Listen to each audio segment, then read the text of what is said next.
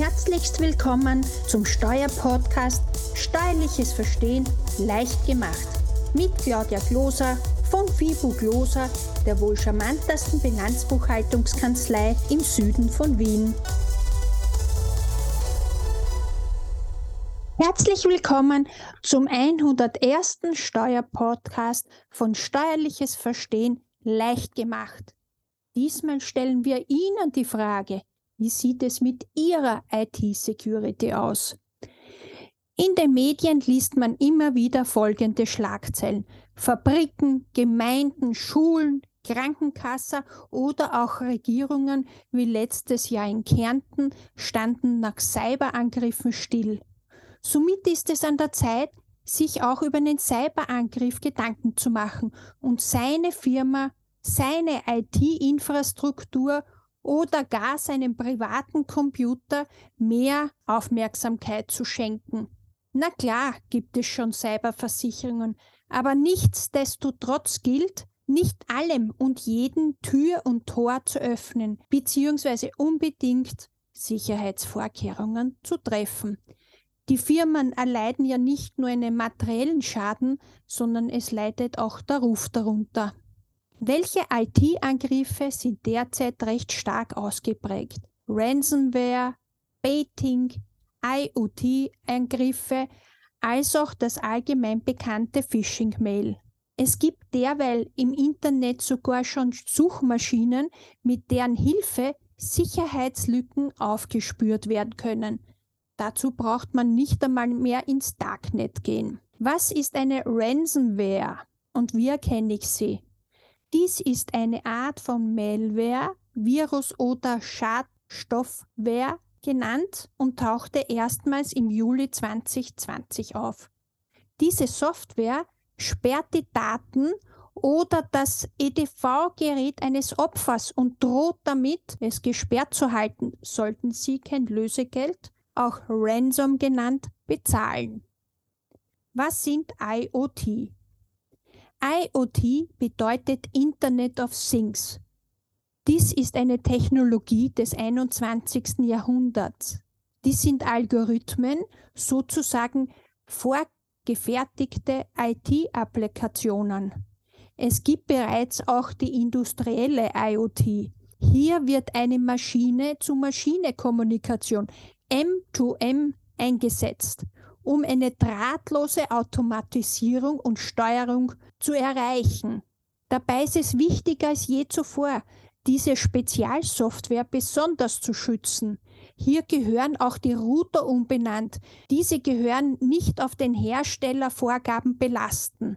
Achten Sie auch auf das Trennen von Routern oder IoT-Geräten, wenn sie nicht mehr benötigt werden. Vermeiden Sie generell die Nutzung von öffentlichen WLANs, da viele IoT-Geräte mit dem Wi-Fi verbunden sind. Wählen Sie zudem starke Passworte und ändern Sie sie auch.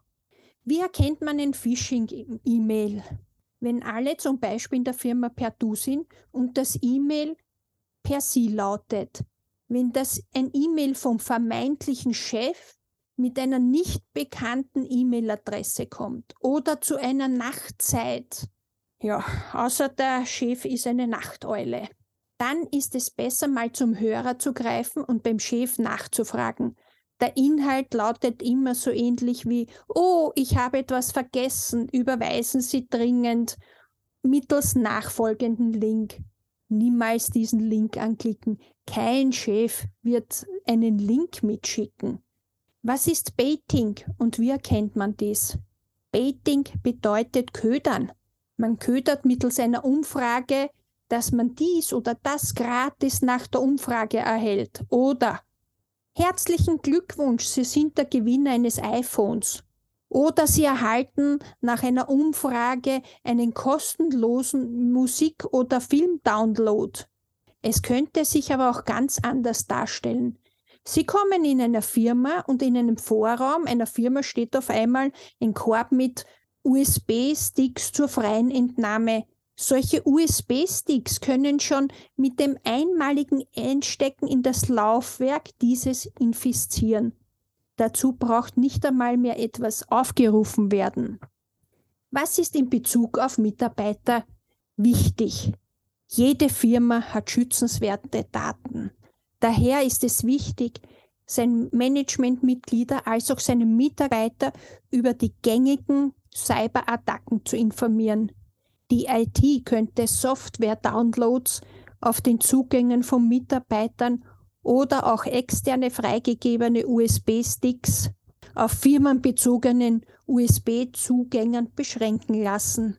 Und bitte machen Sie das nicht mit dem erhobenen Zeigefinger wie vom letzten Jahrhundert, sondern mit einer positiven Formulierung wie ein Bitte. Das tut niemandem weh und vermindert nicht deren Wichtigkeit. Bitte nutzen Sie die übergebene IT-Ausstattung nur für geschäftliche Zwecke. Welche Maßnahmen gelten als effektiv? Eine gute Sicherheitssoftware im Betrieb zu haben, schadet nie. Es gibt zum Beispiel das Sophos, was ich sehr empfehlen kann. Verwenden Sie auch keine Software aus kriegsführenden Ländern. Halten Sie Ihre Software und Firmware auf dem neuesten Stand. Verzichten Sie auch mal auf ein Universal Plug and Play, denn auch so etwas ist eine Eintrittspforte. Schulen Sie Ihre Mitarbeiter mittels Schulungen. Halten Sie Ihre Software auf dem aktuellsten Stand? Wie wäre es mit dem Update-Management? Das Einspielen der Software-Updates sollte nach einem klaren Plan vonstatten gehen. Mehrere Generationen von externen Backups laufend zu erstellen oder erstellen zu lassen. Zwei Faktor-Authentifikationen sind extrem effektiv. Die Abwehr erfolgt eigentlich bei der zweiten Authentifizierung, da auch ein VPN-Zugang angreifbar ist. Empfehlenswert ist auch ein Penetrationstest zur Schwachstellenanalyse. Ein solcher Penetrationstest ermittelt die Empfindlichkeit des zu testenden Systems gegen solche Angriffe. Führen Sie Risikoabschätzungen durch, gehen Sie auch mal ein Worst-Case-Szenario durch. Sehen Sie sich das einmal an. Erstellen Sie einen Leitfaden für Cybersicherheit in Ihren Unternehmen. Schmieden Sie Notfallpläne, die Sie bei Bedarf sofort heranziehen können. Haben Sie diese auch ausgedruckt. Sicherheitsrichtlinien und Risikoanalysen erstellen. Für die Sicherheit wäre es ratsam, eine IT-Sicherheitsrichtlinie und Risikoanalyse zu erstellen, diese auch den Mitarbeitern und Managementteam vorzustellen und darüber auch ein Brainstorming abzuhalten. Mitarbeiter sind eine tolle Ressource, Themen, welche man noch nicht bedacht hat, in dieses Sicherheitsnetz einzubauen. Holen Sie sich auch dazu einen externen Berater an Bord. Es gibt auch Sicherheitsrichtlinien zum Downloaden und Verfeinern im Netz. Es gibt kein richtig oder falsch. Jede, aber auch jede dazu ergriffene Handlung, entweder positiv, wenn es gut umgesetzt ist, oder eben negativ, wenn auf einzelne Aspekte nicht geachtet wurden. Unser Tipp wir empfehlen, den aktuellen Datenbestand mindestens einmal täglich zu sichern und ein wöchentliches als auch ein monatliches Gesamtbackup auf verschiedenen Generationsreihen durchzuführen. Ganz oben auf der Liste steht die Mitarbeitersensibilisierung und ein Berechtigungskonzept. Wer darf Zugang zu welchen Daten haben? Erstellen Sie VPN-Tunneln unbedingt mit einer Zwei-Faktor-Authentifizierung. Nun sind wir auch schon am Ende dieses Podcasts angelangt. Ich hoffe, der Podcast war für Sie wieder sehr informativ. Wenn er Ihnen gefallen hat, teilen Sie diesen und lassen Sie uns einfach ein Like hier. Bitte beachten Sie, Sollten Sie zu einem späteren Zeitpunkt diesen Podcast hören, kann sich unter Umständen die gesetzliche Vorgabe bereits geändert haben. Herzlichst Ihre Claudia Gloser von Fibu Gloser, der wohl charmantesten Bilanzbuchhaltungskanzlei im Süden von Wien.